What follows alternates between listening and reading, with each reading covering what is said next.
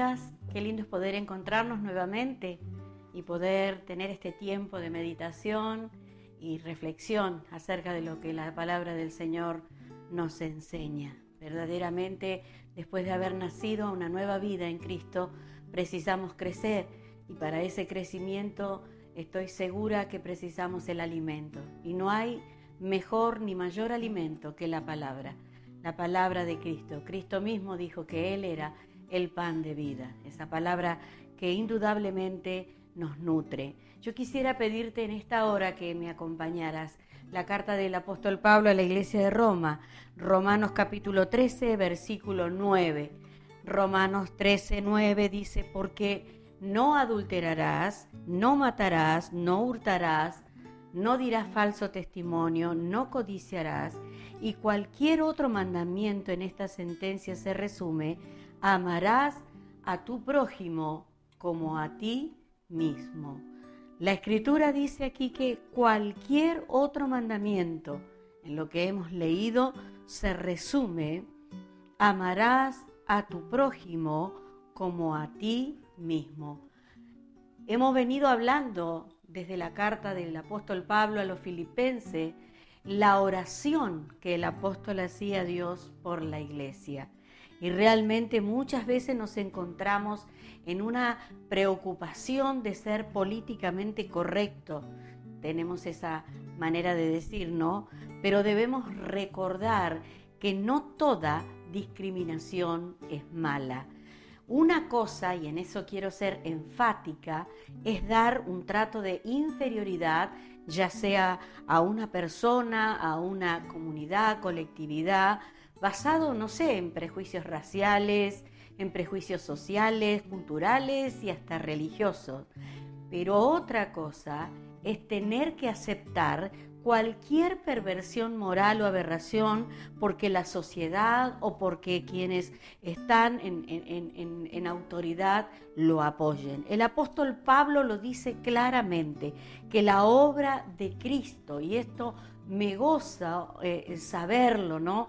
Hoy que, escuchamos tanto acerca de estas cuestiones que obviamente, como dije al comienzo, eh, estamos absolutamente en contra de todo tipo de discriminación en cuanto a eh, color, eh, sexo, cultura, religión, nación.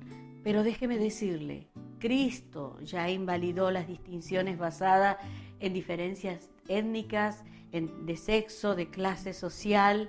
Por eso discriminar en ese sentido negativo es absolutamente ajeno al amor de Cristo. Ahora, es absolutamente esencial también que todo hijo de Dios aprenda a discriminar en el correcto sentido, reconociendo diferencias que son absolutamente importantes entre la verdad y el engaño, entre la verdad y el error, entre la justicia y la injusticia, entre lo correcto y lo incorrecto, entre lo bueno y lo malo, entre lo mejor y lo excelente. El apóstol Pablo manifiesta una preocupación y no es que los filipenses amen, sino que ora al Padre y les enseña cómo y qué deben amar. Prestemos muchísima atención al apóstol. Él utiliza la misma palabra griega para amor cuando exhorta eh, esto que hemos leído, que todo se resume en este mandamiento. Amarás a tu prójimo como a ti mismo. ¿eh? Y también usa esa misma palabra cuando expresa en 2 de Timoteo 4.10, 2 de Timoteo 4.10, Demas me ha desamparado amando a este, amando este mundo, perdón. El amor equivocado, no importa tan sincero e intenso pueda ser, no es una virtud. El amor es sensible a lo ético. El amor discierne espiritualmente. Hay dichos tan conocidos, tan populares. Bueno, el amor es ciego. Hacele caso a tu corazón. Ahora uno lee la escritura y ve que lo que llamaba a la oración al apóstol Pablo es por el amor que discierne, El apóstol ora primero para que el amor de la iglesia allí en Filipo crezca en conocimiento y utiliza esta palabra para referirse no al conocimiento intelectual, sino a la sensibilidad ética, es decir, discernir lo bueno de lo malo, la verdad del engaño, la verdad del error. Al hablar de este conocimiento quiere decir que ellos cada vez estaban más familiarizados con la voluntad de Dios debemos saber eh, lo que Dios quiere y por qué lo quiere, como expresa también el apóstol Pablo en otra de sus cartas y se lo escribe Romanos capítulo 12, versículo 2, no os conforméis a este siglo. Y déjeme decirle que no está hablando de 100 años en cuanto a siglo, está hablando de estructuras pensantes, de escuelas de pensamiento. No te conformes, no te acomodes, sino transformaos, dice la palabra apostólica, por medio de la renovación de vuestro entendimiento, para que comprobéis la cuál sea la buena voluntad de Dios, agradable y perfecta.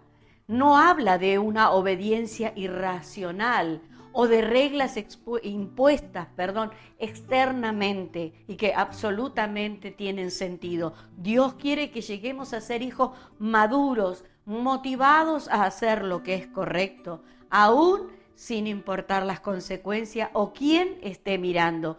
Y eso prueba justamente nuestro carácter en Cristo. Déjeme recordarle que cuando hablamos de carácter no estamos hablando de humor, sino que estamos hablando de la manifestación de la naturaleza de lo que portamos en medio de las crisis, en medio de las circunstancias, en medio de las realidades. En otras palabras, es un gran principio de amar sin importar las consecuencias. Mire lo que dice el apóstol Pablo también a la iglesia de Filipo, Filipenses capítulo 1, verso 29. Porque a vosotros os es concedido a causa de Cristo, no solo que creáis en Él, sino también que padezcáis por Él.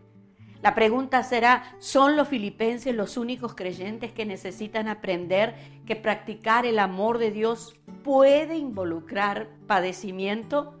No nos gusta no ser amados, ser rechazados, ser maltratados, pero hoy como en los días de Pablo, Muchas veces tenemos la tendencia a escuchar el Evangelio eh, de la motivación, que solo habla de victoria y que cuya ansia de comodidad y de seguridad dice la palabra, no lo digo yo, porque es muy fuerte y es contundente.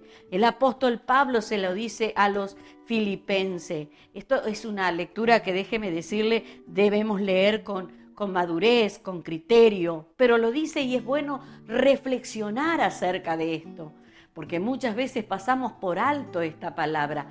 El amar a Dios también puede provocar padecimiento, pero tenemos la certeza que aunque ande en valle, ¿sí? Él me lleva a lugar de reposo, que aunque pase por el fuego no me quemaré, que aunque pase por las aguas no me ahogaré, dice el profeta Isaías. Hay una palabra escritural. Es más, el más sabio de los sabios lo anticipó. En el mundo tendréis aflicción, pero confiad, yo he vencido al mundo. Porque de lo contrario, Pablo dice una palabra fuerte y contundente, ¿eh? los llama eh, realmente de una manera tremenda, se los dice llorando. Mire, vaya conmigo, ya estoy finalizando este devocional de esta mañana. Filipenses 3, 18 19. Porque por ahí andan muchos de los cuales os dije muchas veces, y aún ahora lo digo llorando, que son enemigos de la cruz de Cristo. Líbrenos el Señor de ser enemigos de la cruz de Cristo. Ahora la palabra del verso 19 todavía es más contundente, dice, eh, el fin de los cuales será la perdición. Su Dios es el vientre y su gloria es aquello que debería avergonzarlo, porque solo piensan en lo terrenal. Por eso debemos tener claro En esta mañana te animo, te insto que podamos tener los ojos puestos en Jesús, autor y consumador de la fe, puestos los ojos en Jesús, el apóstol de nuestra fe. Tener como Cristo una mente celestial, considerando aún en medio de los padecimientos que el Señor se glorió, se glorificó, se glorificará. El nombre del Señor será glorificado. Oramos en esta hora. Si estás atravesando algún padecimiento, quiero orar contigo y orar por la iglesia y declarar esta palabra, como lo dice también el apóstol Pablo a los Romanos capítulo 8, 39. Nada nos podrá separar del amor de Dios. Como también lo dice el mismo capítulo, sabemos que a los que aman a Dios, todas las cosas ayudan a bien conforme al propósito han sido llamados. Hemos sido llamados conforme su propósito y le amamos profundamente. Nada nos separará de ese amor. Quisiera orar. Padre, gracias te doy esta mañana por esta preciosa palabra que si bien es fuerte, pero trae luz, trae revelación, que podamos tener nuestra mente, esa mente celestial de Cristo, para considerar que aún en medio de los padecimientos tú te glorías tú te gloriarás y que esta leve tribulación momentánea trae en nosotros un mayor y más excelente peso de gloria. Bendigo a las familias, las personas que están oyendo esta palabra, si han oído tu voz, si han nacido de nuevo, tú quieres en ellos que crezcan, que maduren, y si todavía nunca te han conocido, que hoy te reciban y en medio de todo padecimiento puedan saber que tú eres Dios fiel y que tú traes victoria, aún en medio de esa circunstancia, pero nuestra mirada no está en lo terrenal, no está en la comodidad y en la seguridad de lo terrenal, sino en lo celestial, porque tuyos somos y tú nos has hecho hijos para la gloria de tu nombre. Amén, amén y amén.